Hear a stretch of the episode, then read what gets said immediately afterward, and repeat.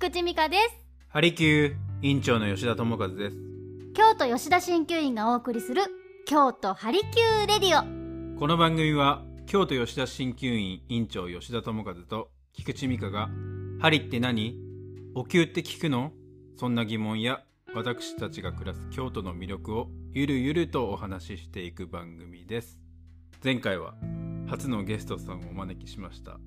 いかがでしたか？ちょっと冒頭院長喋ってみましたけどどうですか？いやそれはラジオなんで喋りますけど。ちょっと担当を変えてみて 雰囲気新たに。そうですね。新鮮ですね。新鮮です。そう前回陽介くん来てくれたけどはい。陽介くんが入るだけで回るね。いやもうありがたいことに。やっぱり2人より3人の方がはい。膨らむね。いやー僕はねかなり楽させてもらいました。よ なんか陽介をレギュラーにとか言って友和くんが言ってたけどいいわ陽介いるといいわって。いやほんとねありがたかったよ。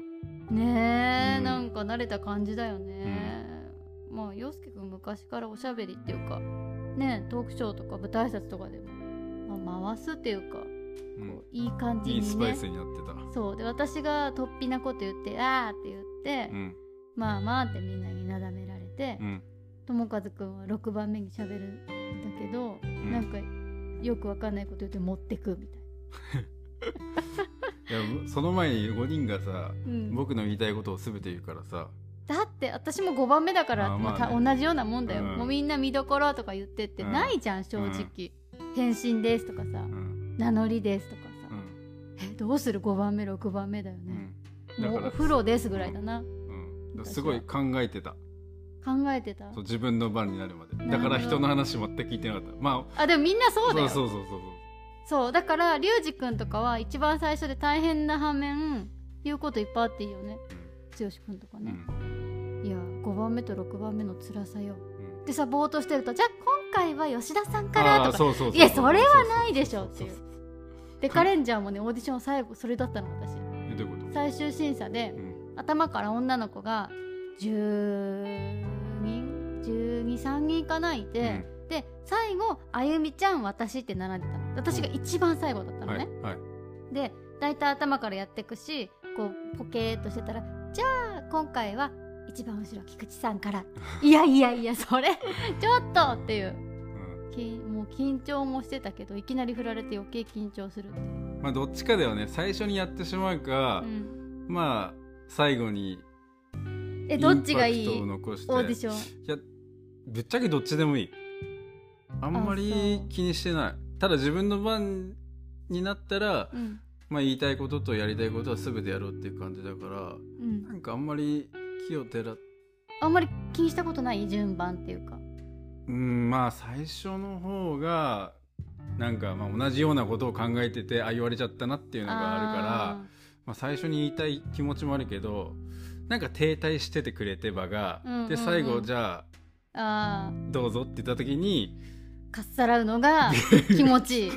あじゃあそれはもともと友和くんのスタイルに合ってたから6番目でよかったんじゃあなーそういう意味ではね。いうん。うん。俺あれだよ。その5人のオーディションの時のに3次審査真ん中ぐらいの審査の時にさ、うん。初めて変身ポーズしてくださいって言ってさ、うん。まあしたわけよ。うん。なんとかレンジャーみたいな。あった。あったあった。あったでしょ？うん、自分で勝手につ動きつなんかけてみたいな。そうそうそうそう、うん。短くね、うん。敵が目の前に現れました、うん変身してくださいって言って、うん。変身した瞬間に手を大きくプレパレーションでこうやってやった時にさ、うん。骨がボキって言ったの。これはオーディション会場に轟くぐらいのあそう。骨のボキって。でもみんな大笑いであそう。で自分から辞退した。こんなほ骨が貧弱な人に地球は守れませんよねって言ってあ僕もヒーロー大丈夫ですみたい嘘。なみたいなことをまあ言わざるを得ない状況になってかそれがらそれを逆にもう、まあ、ネタにしたというか、まあね。もう状況をもう本当に言ってあこれ以上もう地球守れないですね。すいませんでした。っていう感5じで。人のレギュラーオーディションでしょ？そうそうそうそう。うわそれで6人目でさ入ってくるってずるいね。まあそりゃインパクトは残ってるよね、だって6人目のオーディションって、うん。気になった子をまた呼ぶじゃない。うんあのもう一回募集もかけるけど、うん。それプラスあの去年とかもしくはそのレギュラーのオーディションでうん。気になったけど、まあ、うん。男の子はまんなかった子とかをうん。呼んだりするじゃん、うん。プロデューサーが、うん。そりゃ呼ばれるよね。そうだからあ次の方って吉田さんどうぞって言ってじゃあ自己紹介をっつって。確か半年前ぐらいに、うん。あのまあ、骨ぼきって言って自ら辞退したんですけども、半年間がっちり鍛えてきたので、頑張りますみたいなこと言ったら「いや覚えてます覚えてます」って言あって誰だったか忘れちゃったけど。あーまあ監督さんとかかな。え最終オーディションってどこでやったの？撮影所。ああ、うん。大泉か。そう練馬の。緊張するね。何人かいたんでしょ？そう数えてたら暇だったから数えてたら29人だっ 最終オーディション？たそう。え全員が一度に返すんだ？そう20いや控室29ね何人ぐらいい一るかなと思ってしたら29人ぐらいああそう、うん。面白い、ね。まあ大学生だったからな、あまあうね、んえ一回のオーディションには5人ずつとか入るの、まあ多分そうだとったと思う。うん。あそう。うん。へえドキドキだね。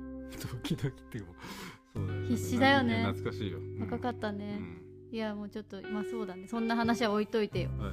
あのー東京的診療お疲れ様でした。あお疲れ様でした。今回ちょっと短めでしたけど、はい。なんかギュッとしてて、うん。うん、でなんか真ん中がちょっとハードだったんでうん一日東京都心部に宿泊したんだよね、うんうん。でその時にうん。ちょうど稲田さんがいらしてうん。治療に、うん。でこれチャンスじゃないって言ってうん。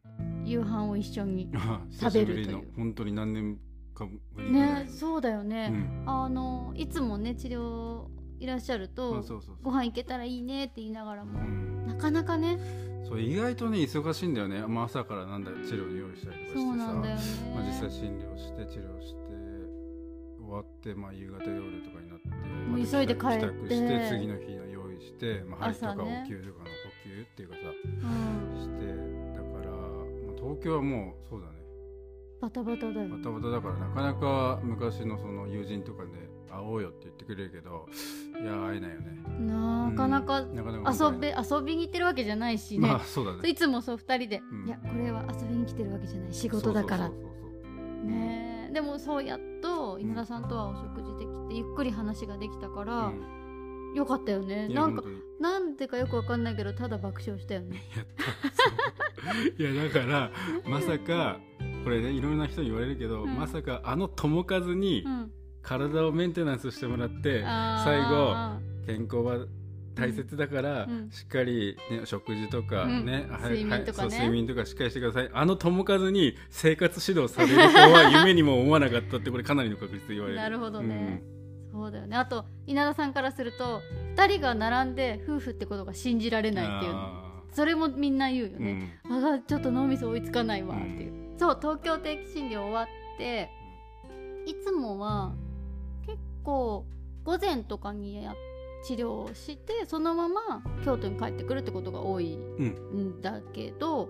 今回は夕方近くまで治療が最終日はね夕方まで治療させてもらってその足で帰ってきたんですよ、うん。でいつもはなんか途中いろんなとこに立ち寄ったりしてゆっくり帰ってくるんですけどその時間がないから頑張ってこう東京から京都にドワーッと帰ってきて、うん。まあ京都着いたらだいぶ深い時間だったんだよね。そうだね。でもうん。どうしても美味しいものが食べたいって。言ってうん。マルシン飯店ってうん。あるんですよ。うん。東山？東山三条。そっか東山三条、あのー一番何が有名なんだろう？餃子？あなんだっけ？天津飯が熟有名であと熟成餃子。で私はこの間マツコさんの番組でマルシン飯店の天津飯が登場していたのを見てあーいつか食べたいなとか思ってたんですよ。でちょうどグッドタイミングで行けたからもう,、ま、もう迷わず天津飯を頼むという。すごく美味しいんだよ。深夜だったけどね、うん。もう席満席だったね。だったから自分らよのちょうどいいタイミングで入られたけど。そうなのそうなの、あんな時間で？1時2時だよね。びっくりしました、うん。大人気。あの天津飯はなんかだしだしなのかな？なんかすごくちゃんと味がついた。スープがもうあんかけスープが乗ってるみたいな。スープと一緒に食べるぐらいな感じの。うん。うん。天津飯で。ただ一人では食べきれあない。ーボリューミー。ボリューミーだね。4人で行って4分の1ずつ食べるぐらいがちょうどいいかなと思った。2人で頼む量じゃなかったよね。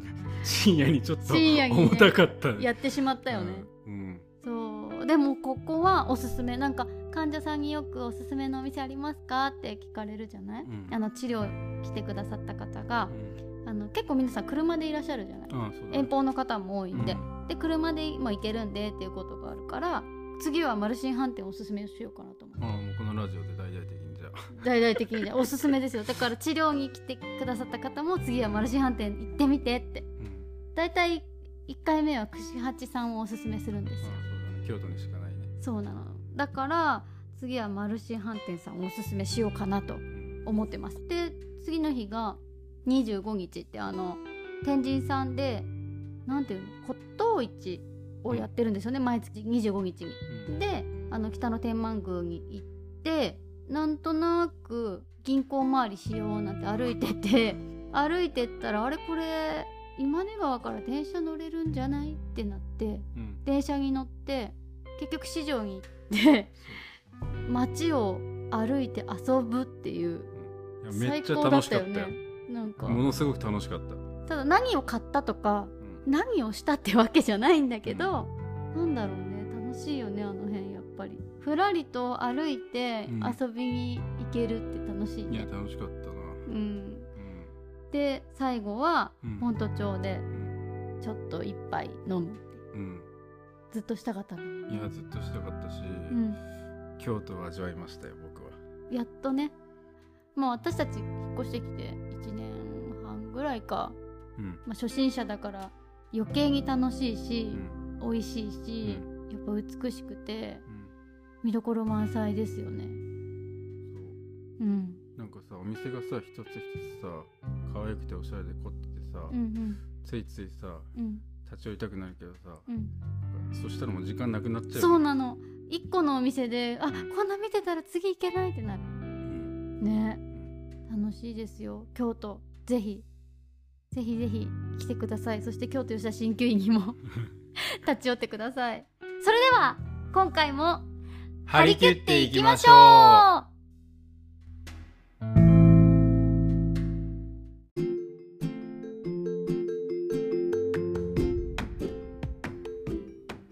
京都ハリキューレディオ。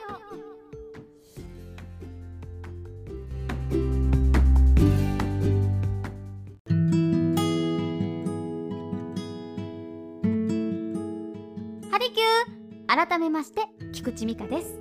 ハリキュー。改めまして院長の吉田智和です。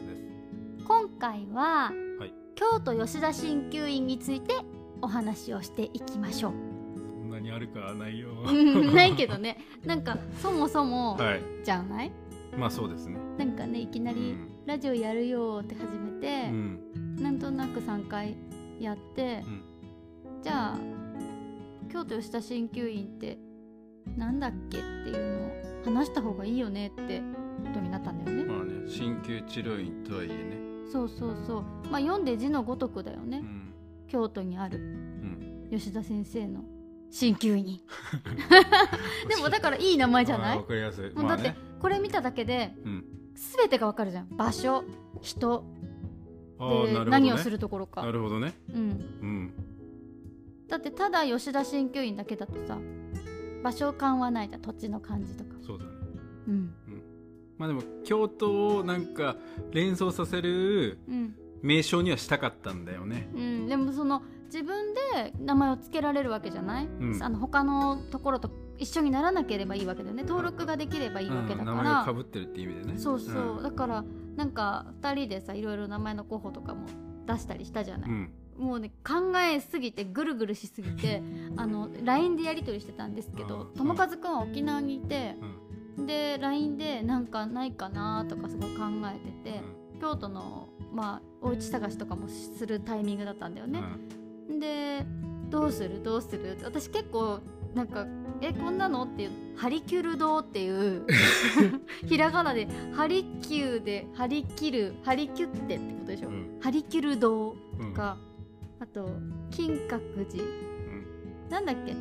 金閣寺鍼灸院とか、そう金閣寺ハリキュー治療院とか、うん。まあ、金閣寺ってどう？みたいな。そうそうなんかもう安直だなみたいな。まあでも京都だよねって。で、うん。じゃあ金閣寺だとうん。まあそう派手だしじゃあうん銀閣寺はいいんじゃない、あー。そっかそっかとかうん。全然よくないんですよ、うん。よくないんだけど LINE でのやり取りだからね。う、んで「あ銀閣寺ねふんふん」みたいな。で友和くんがうん「道閣寺ってどう?」みたいに来て「いやいやで道閣寺なんてあるの?」って言ったら「いやわかんない」あるんだよね。いや実際あるんだよ。ねなんか調べたら出てきたんだよね。そうそうあのね高台寺うん。の近くなんだよ。えっとねそう道覚寺っていう名称じゃないよ。何だったっけちょっと忘れちゃったけど。なんか出てきたんだよね。そうなんかねあのねなんか鳳凰みたいなのがね伸びきっててね、あとはまあアイラ堂とかうん。わかるよね。うん、小梅堂とかね。梅子堂とかもありましたね。もう瞑想。うん。でなんかサラサラって書いて。そうずっとね自分でねあのーカルテの裏とかにずっと書いてたんだよ多分。目で見たね。印象って大事だからね、うん。いくつも書いて、でこれにしますってきた。あ、うん。なんだあんなにももっとあったんですよ候補っていうかふざけてて。うん。なんかあれはこれはみたいな。100近くある中から、あそう結局ここかっていう、んすごいシンプルなとこそうそうそう、うん。まあでも吉田ひらがなですからね。うん。まあなんかほら鍼灸っていう漢字うん。針って難しい方のさうん。漢字を使うんだけどさ、うんまあ、あまあ簡単な方も使ってる先生方いらっしゃるけど、うんなんか怖いイメージないかな？なんか痛そうなイメージわかんないけど、うん。で迷ったんだよね。針灸にしようかとかひらがなそうそうそうでねとか言ってたね。でも、まあ、鍼灸っていう方がなんか、まあ、分かりやすくていいかなというか、ううん。んなんか字面のイメージもあるんだけど京都吉田鍼灸院っていうところに収まった、ね。うん、結果良かった結果ね良かった。うん。だからリュウジにすげえ褒められた、ううん。んめっちゃ名前いいねって言って、ほんとうん、サイネ君に。うん。大丈夫。みんなわかってる。まあなんでそもそも京都なのっていう今となってはさうん。私たちもわからないよね呼ばれたね。呼ばれたしその沖縄行ってて、まあ、ずっと、まあ、治療してて、うん。これずっと患者さん見てカルテ書いてうん。患者さん見てカルテ書いてとかさずっとやっててうん。これどうしようかなと思ったんだよね。なんて言ったらいいんだろううん。なこの積み上がっていくカルテを、まあ、学会で発表するのかうん。なんだかって思った時にあもう少し学びたいなって思ったんだよね。うん。でまあ京都にはさ、うん。まあ、いろいろまあ医療大学もあったりさうん。学べる環境もあるしさ、なるほどね。まあ、あとまあ憧れもあるしさ、うんううん。ん、なんかもともと東京じゃないところに住みたいっていううん。気持ちが私はあったから、うん。それを、まあ、友和くんに伝えた時に友和くんも僕も関東出てみたいんだよねっていうことを言ってたから、そう沖縄にいる友和くんとずっとどこに住むって話をしてたんだよね。うん友和くんの仕事はどこでもできる仕事だから、針と気を持ってねうんどの土地でもまあお仕事はできると。まあ、私のお仕事は東京がやっぱりメインの仕事だからうーん、まあ、そこはネックではあったけれどでもそれでも女優さんとかでもさ京都に住んでらっしゃる方もいらっしゃるしなんかどこにいても活躍されてる方もいるしなとか自分が住むところってすごく大事じゃない、で結婚っていう機会もいい機会だったし、うん。どこか違うところに住もうってとこから始まったわけじゃない？縁がまたできた場所っていうのはその「科捜研」っていう作品で友和くんと私が出演して久々に会ったところから始まってるじゃない？うん。うんだからあ京都いいかもねって。ね。うん。あの科捜研の時にランチをしたんですよ。友和くんは朝6時ぐらいにもう入ってあっという間にクランクアップしちゃったんだよねそうの2時日間ぐらいで私はその日夜7時入りぐらいで友和くんは1話のゲスト私は2話のゲストででも同じ監督が2本まとめて撮るんですよね、であの話数は違うけど同じ組なんで1日の中で朝は1話撮るお昼は2話撮ってまた1話撮って夜2話撮ってみたいなこと結構ぐちゃぐちゃしててロケ地の関係で。で友和くんは1話だけど朝一でクランクアップで私は夜7時にその日私もオールアップする予定だったんですけど私は夜入りだから朝から貴船神社に行こうと思ってたんですよそしたら友和くんが朝7時8時ぐらいに「あ僕無事にオールアップしましたイエーイ!」みたいな感じで連絡が来て で「私今日貴船神社行くけど一緒に行く?」って聞いたら「いや貴船は僕行ったことあるんでいいです」みたいな感じで「あそうじゃあいいや」って言って「じゃあランじゃあランチでもしようか。せっかく時間なかなか2人会わないから東京で。一回も会ったことないよね。一回もない。そのプライベートで元気お茶するとかも全くなかったじゃない。うん。でもこの機会を逃したらないよねっていうので確かに。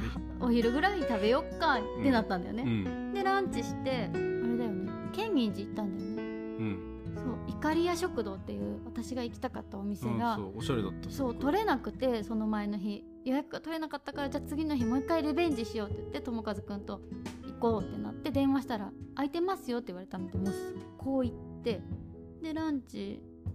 そう川床っていうの？あそうそううん。床でランチだったね、そう。そうだそうだ。外に通してくれて。そうだ。で建仁寺行って「安いコンピラグって知ってる?」って言ったら「あ患者さんに聞いた」とか言って「えじゃあじゃあ面白いよ」って言ってなんか石の穴をくぐる縁切りなんですけどうん。でもなんかちょっと面白いんだよね、うん。安いコンピラ行って鴨川沿いで遊んでで祇園小森行ってパフェ食べてうん。で下鴨神社にも行ってうんで私はなんと現場がすごく鬼巻きしてて「うん菊池さんもう来れますか?」みたいな「いや今下鴨神社でお参りあはいわかりました」って友和くん置いて撮影所に行ったんですけど、うん。これ見るとさすごい移動してない？今思えば。確かに、すごいようねん、暑いなといやこれ多分京都の土地勘を分かってない人プラがンがを練練ってるよね多分。行きたいところだけをそう。つらつらと行った小森のパフェまではいまだいいじゃん。なるほどなるほど。ってこう左回りしてるんだね。ってはいはいはい。じゃあ下鴨神社行っちゃったよね。これ結はもう構上そうそうそう、ね。鴨はスコーンって上だから、バスに乗って行ったんだよ。そうそうそう。出町柳ものちょっと上だからね。そうでなんか私は、えなんで下鴨行ったんだっけな？時間が余っちゃったんだよね。なんか友和くんと時間余っちゃったなみたいな。うん 置いて誘っといてさ。置いていけないなみたいな、うん。そうだからとことん付き合わなきゃなって思うわけじゃん、うんで下鴨に行ったら「巻いてます」って「巻いてる巻くってあるドラマの現場で」っていう、ん鬼巻きしてたよね。それこれなんだったっけ？そう。であ俺はえっ、とね名古屋で治療があるからそうそうそう。もうそこでなんかじゃあ行くわみたいな感じだったのかな。いやでこの日になんかもう充実の京都遊びしちゃったから、うん。やっぱり京都楽しいっていうイメージがドカーンと、私はもともと好きだったし、うん。ちょこちょこはうん来てたから、クランプ先生もね、うん。いらっしゃるから、私は大阪公演ある時とかはうん連絡して、うん会いに来たりとか、餃子の会とか呼んでもらったりして。餃子の会。そう。餃子をひたすら作って焼いて食べるっていう会。先生生方と。そう。すげえ。超楽しいでしょ。マジか。そう、なんかだから京都はよく来てたけど、うん。なんか友和くんとなんかふらふらある遊びまくって。確かにね。それが初めてなんでしょ？京都。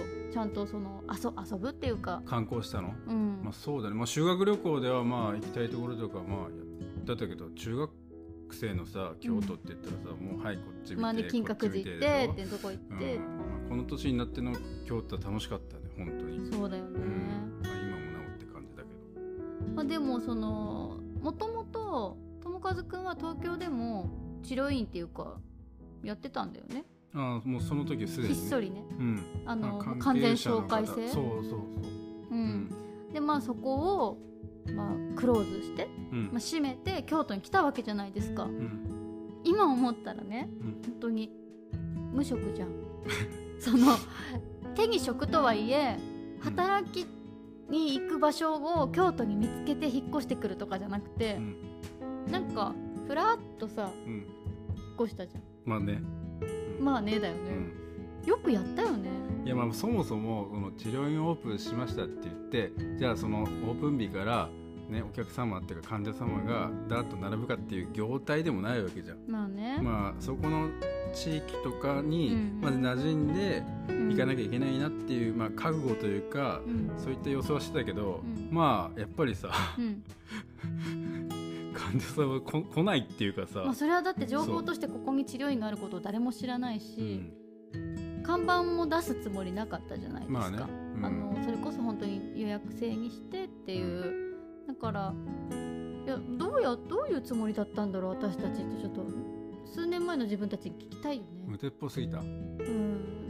いや勢いって大事だなやって。勢いだったね本当に。ねでうん。無事にねなんかと土地というか地域に、うん。慣れてきてさ、うね皆様にも受け入れていただいて。そう来年僕なんかあれだよなんか地区の町内会。町内会の組長っていうかさ。やるんだよね。そうなんかで任命されてさそれこそあさってぐらいだよ。そのなんかおお披露目っていうかさあなんそうかだね。集会あるよ。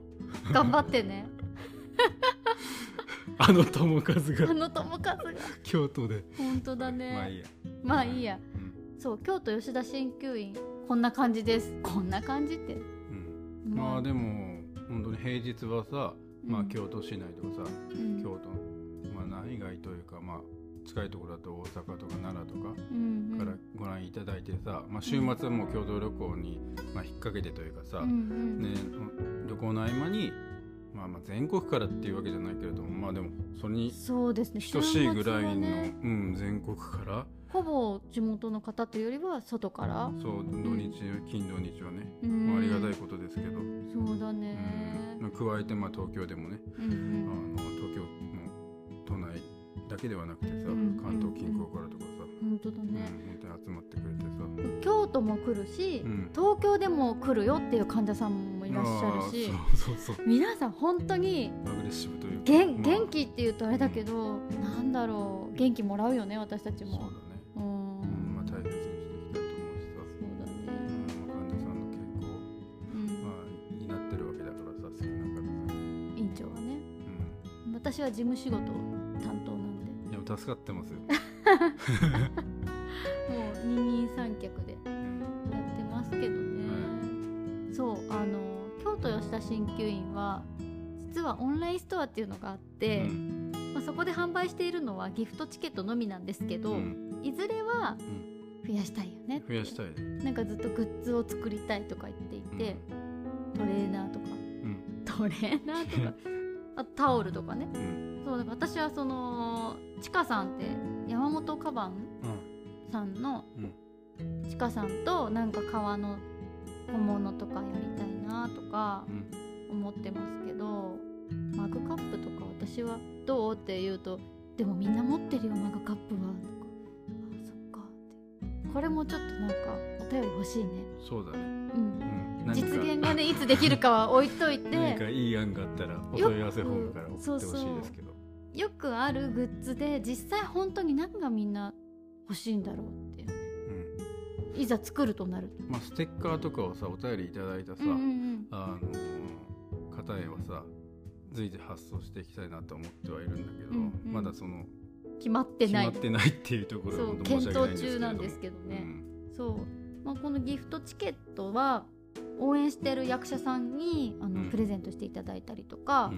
あとはご家族への贈り物とかにうん。お役立ていただければと思いますけど、あのウェブからご購入いただくとちょっと高くなってしまうんですがうん。あの治療の時に直接あのお買い求めいただく時は通常の施術料金で販売するのでうん。お得です。ああその施術終わってから、うん、とかまあ言っていただければ、うん、うんあの後日発送になりますけどうんあの料金は手数料とかかからないので、あのネットでお買い求めいただくよりはお得です。うんはい、よぜひご活用ください。ろしくお願いしますはい、さてたくさん届いております。お便りをご紹介してまいります。あのーお便りもたくさん届いているんですけれどもうん、なんとこの「ハリキューレディオ」を聞いてくださっているうん、長野県の。松浦鍼灸院院長、松浦哲也先生からですねあの写真で学ぶ洗浄針治療第2版を送ってくださいました、お便りじゃなくて 本が届いたっていう？そう。ええうん、先生があの書かれてるの鍼灸の,、うん、あのバトルフィールドアキュパンチャーっていう、まあ、その NHK でも紹介されたんだけれどうんそう耳に針を施して、うん。まあ、治療効果を促すっていう風な、あの治療法なんだけれども、うん。まあ、服脱がなくていいしどんなところでも、まあ、すぐ即効性に効くというかすぐ、患者さんに治療できるっていうところもあるから、うん。非常になんか便,、まあ、便利というか使いやすい治療法だよってことを先生おっしゃってて、なるほどね、まあ、その「ハリキューレディオの」まあ、番組開局うんのあのおめでとうございますというふうなお祝いとともにですね。なるほど。お便りとともに本が届いたと。とといた。でさらにその先生が推奨されているうん。月に一度の鍼灸治療、うん、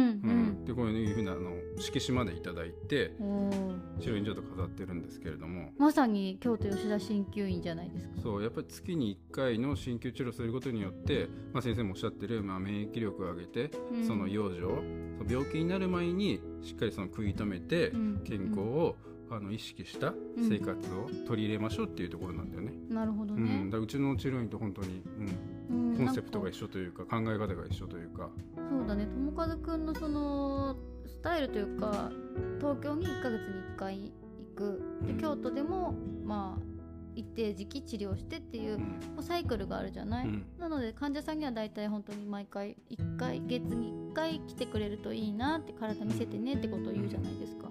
だからあまさにうちと同じだわでもやっぱ月に1回しっかり鍼灸治療をすることによって体のバランスだったりとかさ、うん。うん健康を意識してくれれば、まあ、幸いですっていうところあるから本当にこの松浦先生にはお世話になってますし、あの長野県の飯田市うん。行きたいね。行きたいなと思ってて、ご挨拶にうん、行きましょうよ。ぜひぜひその時は先生よろしくお願いしまよろす。しくお願いします。ありがとうございありがとうましたございました。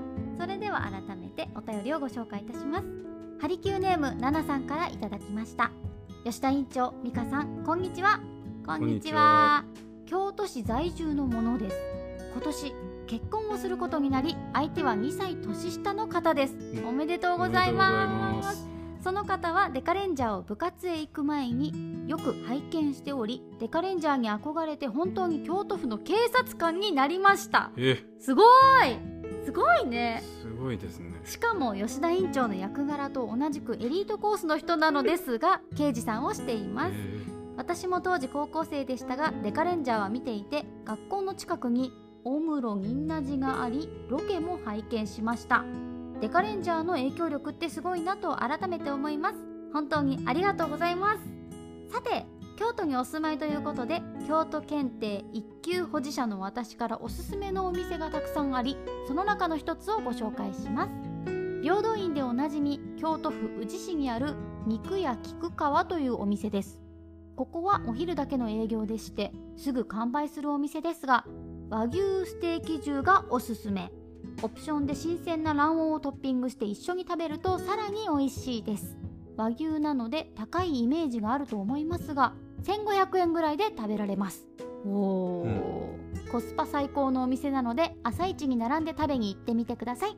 まだまだ美味しいスポットがあるので随時紹介しますね。PS またぎっくり腰になりそうなので近日中に予約を取ってお伺いしようと思っています。おー。ー京都検定一級ってすごくない、えーすごいね。しかもご結婚おめでとうございまおめですでとうございます。で。京都府の警察官になりましたってなんかもう盛りだくさんだねすごいね。うんうん。エリートコースの刑事さんすごいね。うんうん、なデカレンジャーがきっかけでうん警察官になった。すごくない？すごいね。嬉しいね、そうね、うんいいね京都検定一級ってすごいらしいよ。そうよそう。大変なんだからそう。三級、二級、一級だよね。うんうん。俺もすげえ興味あってさ、これ取れるかなと思って、これさ結構難しいらしいから。難しいんだよ。そう。なかなか簡単には取れないんだよ。俺もね、そう受験したいなと思ったけど、それどころじゃないから。そうだよね。やることあるやることたくさんあるかそうらね。全部ちゃんとそう取ってかすごいよらやろ。う一級は。うん。すごいよでね平等院のん。なんか、そうそうそう。なんだっけ？黒川肉屋黒川宇治市のね。行かなきゃ。平等院は行って行ったよね。行ったよね。でも並ぶんだよ。朝から並ぶんだって、並びましょう。並ぶか。並ぶの私全然苦じゃないから、うん。ありがとうございました、それでは、えーもう一通いきますか、はい。えーハリキューネームデカレンジャー大好きさん。僕は種子島中学校という離島の中学校で野球部で日本一になりました。そこで16年間育った種子島を離れて鹿児島の高校に入ったんですが怪我に悩み野球をやめました。小さい時から野球しかしてこなくプロ野球選手になって親孝行をしようと思っていたので本当にどん底に落ち込み何もやる気が起きなくなっていた時にデカレンジャーを見て本当に言葉では言い表せない感動をもらいました。そしてもう一度何かを頑張ろうと思い今は大学に通っています。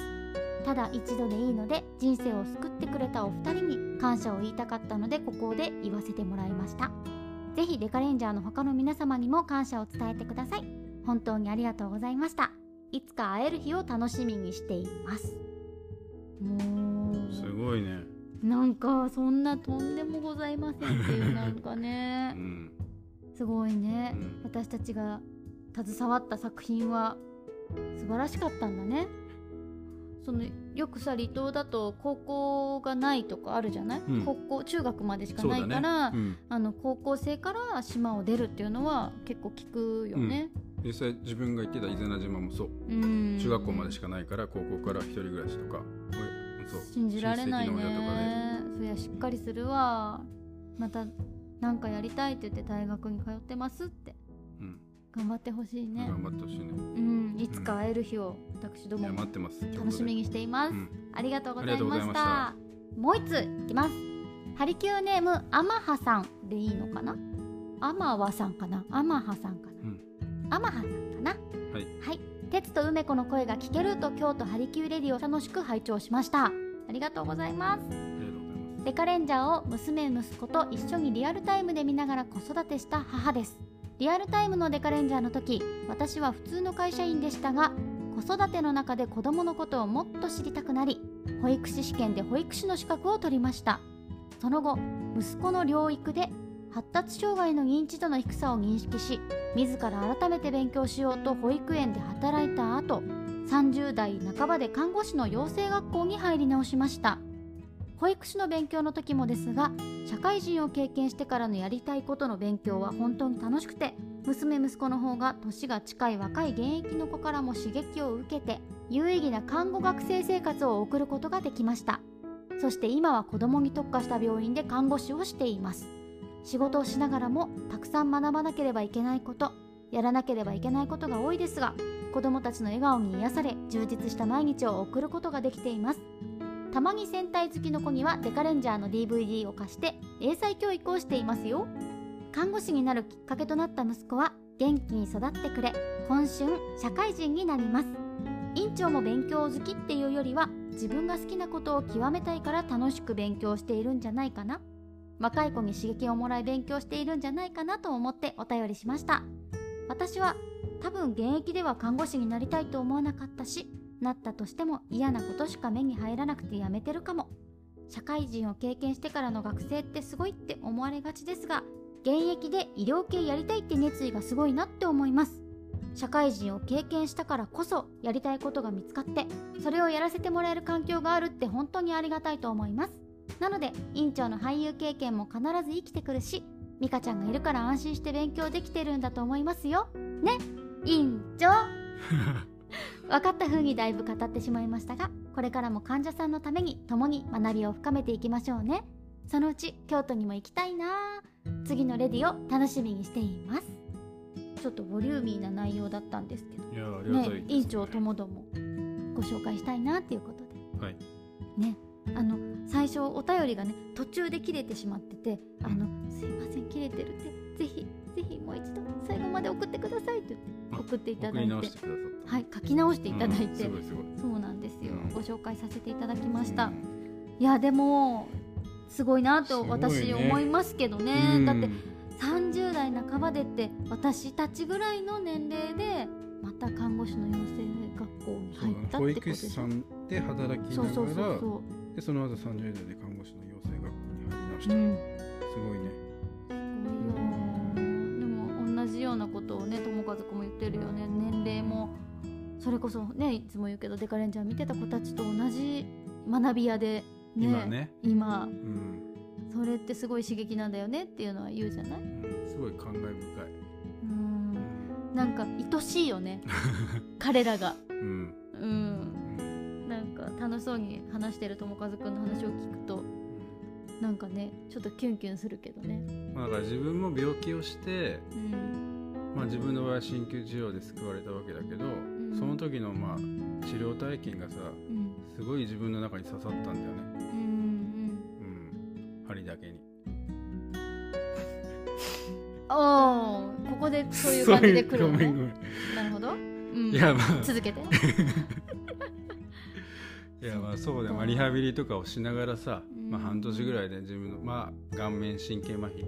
うんそうね。風の便りで私は聞いてたんですよ。友和くん結構ひどいよっていうのは、でもまあなんて声かけていいかわからないしまあそういう意味では本当に距離があった、うん。あの関わりがなかったから友和くんと私まあねご覧の通り。ご覧の通り。あのやっぱりデカレンジャー終わってからの関わり方っていうのはだいぶ遠かったようね、んそそれは仲が悪いとかじゃなくてう、ん。うん、なんだろう干渉しないそうだね。6人だったんで当時からね。うん。だからベタベタ付き合うような6人じゃなかったっていうのはあると思うけど、うん。でもまあ友和くん今しんどいみたいだよみたいなことは本当に風の頼りで聞いてましたよ。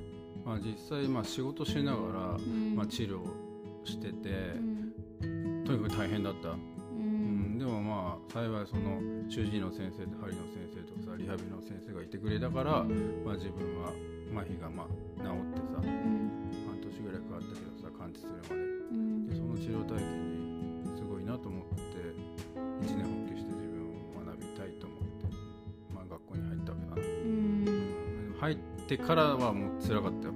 ステージに立ちながらうん。ステージ終わったら今日の復習でって言ってうん。もうほんと勉強いつかないからさ。ねえ。辛かだっていうかそうだね、まあ、なんか学ぶ楽しさっていうのはその当時はもうなんかまあもう麻痺してた。そそこは。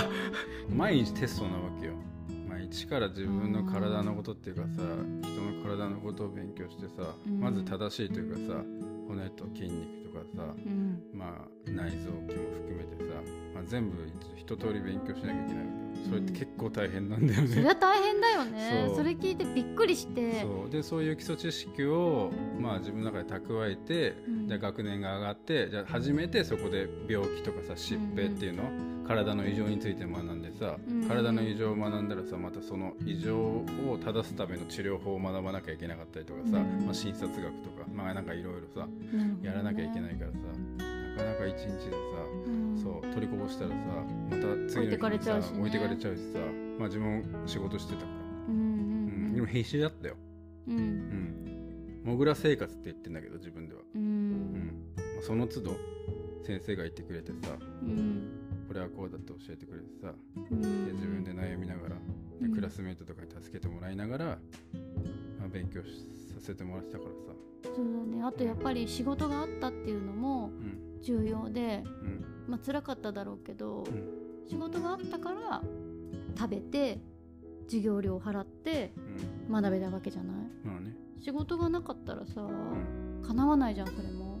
うん。だからお芝居っていうお仕事をして学校に行ってその毎日が今日につながってるって思うとなんか一つも無駄じゃないっていうかさ。うん。で芸能っていう仕事だったから学べたっていうのは絶対あると思う。普通に社会人で朝9時から6時までの拘束で残業があってってやったら絶対無理じゃん。でもなんか昼公演だけだったら夜勉強できるとか、ん。夜公演だったら朝勉強できるとか、なんかそういう意味では芸能の仕事がこの資格取るためにマッチしてたよなとは思う。うん。うん。そうだうね、ん。だし学校だけ行ってればいいってもんじゃないじゃん。もう大人だからさやっぱり生活があるじゃない？うん。それを両立させるためにはああもうぴったりだったんだなと思う。聞いてるとね。うん。一回さ大阪かどっかのさ地方公演でさ、うん。まあ、終わってうん。打ち上げ？うん。朝まで、まあ、飲めや歌えやみたいな次の日俺9時からさ一限だったわけ。ようん。4時ぐらいにもう中座して。うん。4時で中座なの？そうだよ。で30分だけ寝て。うん。でまあ5時前にうん。新大阪の駅に行ってさ切符買ってさうん。始発取れなかったわけよ。うんなんかすごい混んでて。でうん。2本ぐらい見送って。見送って3本目か4本目ぐらいに乗ったんだよ。うん。で品川着いたのが8時55分で学校高田馬場にあってさうんその時点で間に合わないじゃうん。んでも急いだわけよ。うん。もう変な話電車の中で走ったぐらい。やめてください。で高田馬場が着いてもう9時15分とか、うんううん。ん、15分遅刻で、うん。ね、学校走って行って、まあ、20分とか30分ぐらい遅れたの。うん。遅れた瞬間にさうん。いきなり俺怒られたんだよね先生に まあ遅刻してんじゃねえよってのもあったし、うん。そのでも僕が遅れてた20分とか30分は、うん。お前らたるんでんじゃねえぞっていう風な先生の一括があって、うん。じゃあ授業始めようかった時に「すみません遅れました」っつって「でてへへ」みたいなちょっと遅れちゃったみたいな感じだったんでうん。そしたらもう先生がうん。俺だけに矛先はそちらにバシュンって。そう。でも俺はまあ一生懸命さうん。4時半にさん。抜けてさ、うん。急いで新大阪行ってさうんで新幹線でさその日のテストの勉強とかしてさ寝てないわけじゃん、うん。すごい頑張って行ってさう、ん。怒られたわけよ。うんうんその日学校終わってさ、うん。お母さんに電話しちゃったよ 俺悪いことしてないよねっつって。う ん僕頑張ったのにっていう、うんそう。そんな時ぐらいは認めてくれみたいな。そう。うん。私からのアドバイスはうん。自由席あるんじゃないっていう新幹線のうん。自由席に乗ればよかったんだよ始発。にとそうなの？え？え？そこ？指定席取れなかったんでしょ、うん。自由席あるじゃんそこまで私は今の話聞きながら3秒でえ自由席乗ればよくないって思った。確かに そしたら間に合った間しあの怒られなかったし、うん。新大阪でぼーっとしてるももったいない時間なかったよ。うんもっと早く出会ってればよかったね。ごめんいやねでもねあのお便りいただいたさ天葉さん。うん。その30代からさうん。学び直してさうん。今現役でさやられてるわけじすごいね。ゃんすごいと思う。すごいよね、うん。しかも子育てもしてるんだよこの間に、あー信じられない、うん、でもなんか先生言ってたけどう、ん、学びたい時は適齢期だからさあそれいい言葉だよね。そうなんだよね。それに勇気づけられてたねうん。当時は。うんてねその気概があったとは思うんだけどさ、うん。ねほらお便りでさ最後の方に院長のその俳優経験も必ず生きてくるしって書いてあるけどさ、最近なんだよねなんかそういうのを感じられるようになったっていうのが、今まではそのまあ割とまあ医療と、まあ、エンタメというかさ芸能さは全く違うから、うん。もう分断してたわけよ。だけど最近ようやく自分にも余裕が出てきたりとかでやっぱりそのやってきたものをやっぱ否定しちゃいけないな否定はしてないんだけど、なんていうのか分断してたのとにかく。うんうん。これとこれは別だって。自分には今必要ないものだってちょっとお部屋にしまってたってことでしょ？そうそうそう。それ同じ部屋でもいいんじゃないっていう。そうそう分かりやすくなってきたってことでしょ、やっぱりあの時経験させてもらったことがうん。今すごい生きてる、そうだよ。だってうん。発表しなきゃいけないとかさそう。緊張するじゃん、うん。でもうん前言ってたけど俺は何百人もの前で一人で無茶ぶりされてうん。頑張ってたんだからできるって、そうそうそう、うん、本当に、ね。まあ、そ時にさうん。何十人とか、まあ、何百人。時には何千人っていうところでさされされてさ、うん。だけどそれってさすげえ今となってはさ感謝してる、うん。うん、無駄ないね。そう。今やっぱりその、まあ、メディカルスタッフ、まあ、お医者様とかの前でさん。自分の研究とかさう、ん。学んできたことをさプレゼンするわけよ。うん。やっぱりその時の何かが絶対にうん。あの自分を勇気づけてくれてる。あの時の無茶ぶりの一発芸がっていうね。俺を強くしてくれてるっていう。一発芸だけじゃないとは思うんだけど。でもそのイメージしかないもん、まあ、でもあの時そうまあ頑張ってたものがなんか今の自分を助けてくれてる、うん、それはでも間違いないね、うん、だからこの天羽さんが言ってくれてるさ、ん。そうそういった俳優経験も必ず生きてくるよっていうのは、うん。もうおっしゃる通りだとは思う。本当そうだね。うん。ん。あまはさんどうもありがとうございました。このコーナーでは皆様からのお便りを募集しています。番組の感想やお悩みなどどしどし送ってくださいお便りは京都吉田鍼灸院のホームページよりお願いいたします。ね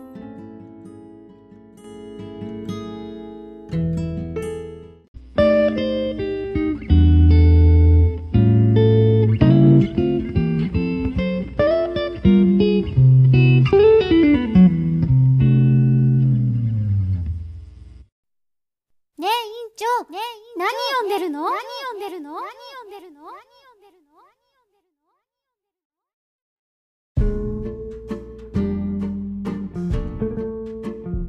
はい。このコーナーでは私のおすすめの本を紹介いたします。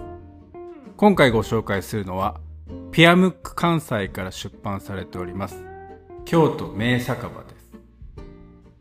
この本はですねいつも紹介している本とはちょっと違いますよ今回は。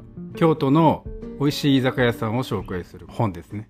これね先月あの、ま、家の近くの本屋さん行ってたんですけども、ま、京都の、あのおすすめコーナーに、ま、この本置いてありましてちょっと立ち読みしたらあもうすぐ買いましたね。この京都で、まあ、その美味しいそのカウンターの居酒屋さんとか魚にとてもあの特化した居酒屋さんとかまあそのジャンルごとにあの振り分けられててまあその名物の大将おかみさんがいるお店でとか、まあ、常連さんがすごくもう朝からあの飲んでるお店ですとかって、まあ、それぞれあの紹介してるんですけども、まあ、そのビジュアルであのすごい分かりやすくあの説明してくれる。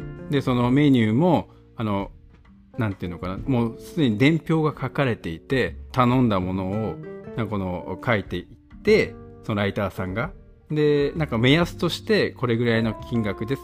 あしかもお昼はこれぐらい夜はこれぐらいってちゃんと振り分けてるのですごく分かりやすいんですねパッと見た時に。なので自分がもうすでに行ったような感覚になるしそれが目安となってあなんていうのかな自分でそのはしごしてるような感覚になるんですね。あ今日はこれ行きたいなとか次はここ行きたいなっていうふうになんかそういうふうに想像をあのかきたてられるような感じで紙面の構成がされてるのですごくねなんか見てて楽しいんですよね。であのこの本は治療院の待合室に置いてありますので治療後はですねあのお茶もお出しておりますのでその時にあの見ていただいてお気に入りのお店を見つけてみてはいかがでしょうか。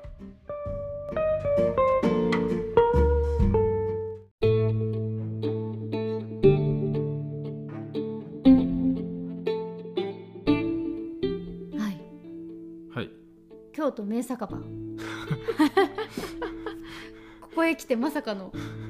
でも面白い本だよね。いやもう見ててもうずっと見てます、うん、ずっと見てずっとここ行きたい あそこ行きたいって言ってるよね、はい。まあ、実際そんなに僕お酒なんかすごい飲めるわけじゃないんでその一杯にかけるっていうか。確かに、うん、そうだね。だから失敗したくない。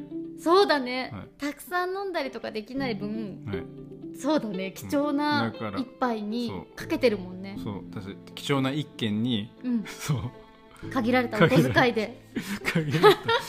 うん、そうだね、はい、ぜひこれはね本当本っていうより雑誌雑誌っていうかね情報誌にあ、ね、そうです。雑誌ですね。雑誌っていうかうん、はい、で全部もうフルカラーでさ、うん、すごい本当に巡った感になるから、うん、これはいいですね。今までご紹介させていただいた、うん、まあ、計この京都名酒場で4冊になるんで、これツイッターか何か、まあ、ホームページでもいいんですけど、ちょっとあの、はい、実際手元にありますので写真で、はい、見せた方がね分かりやすいと思うので、表紙をね、はい、後にちょっとアップさせていただきます。よろしくお願いします。はい、はい、あのお便りをいただいた方へのお礼さっき話出たんだけど、はい、何がいいかなってやっぱステッカーとか。そうです、ね、ステッカーってあんまりさ自分が使わないっていうかもらったことがないから、うん、謎なんだけど、でもどうなんだろうね。でも嬉しいか。いやすごい個人的には欲しい。自分の？まあそうだね。もうハリキューレディオのステッカー欲しいじゃない？うん。わかんないけど。そうだね、まあ、ステッカーね。ちょっとサンプルを取り寄せてるので、まあそれが届き次第準備しますけど。うん。そうだね。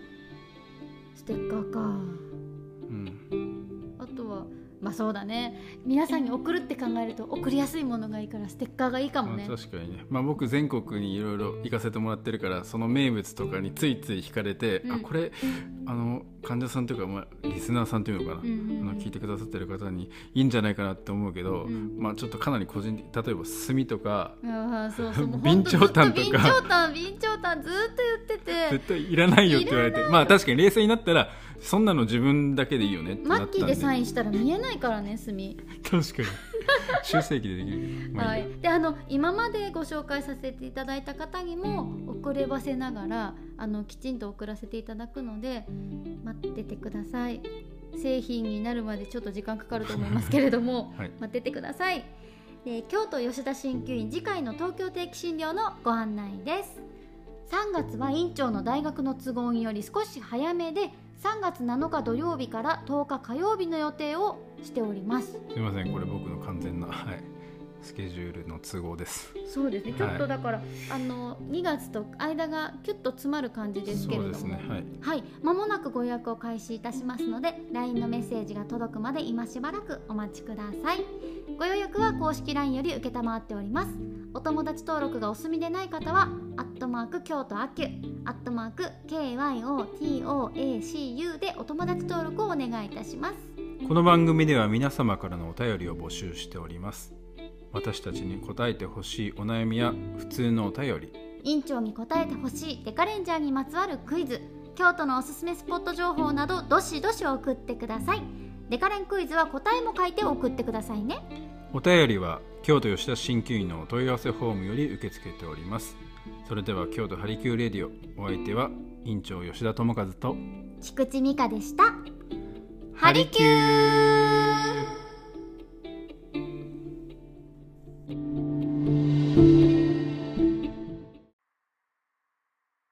親切にしなさい。あなたが会う人はみんな厳しい戦いをしているのだから。プラトン。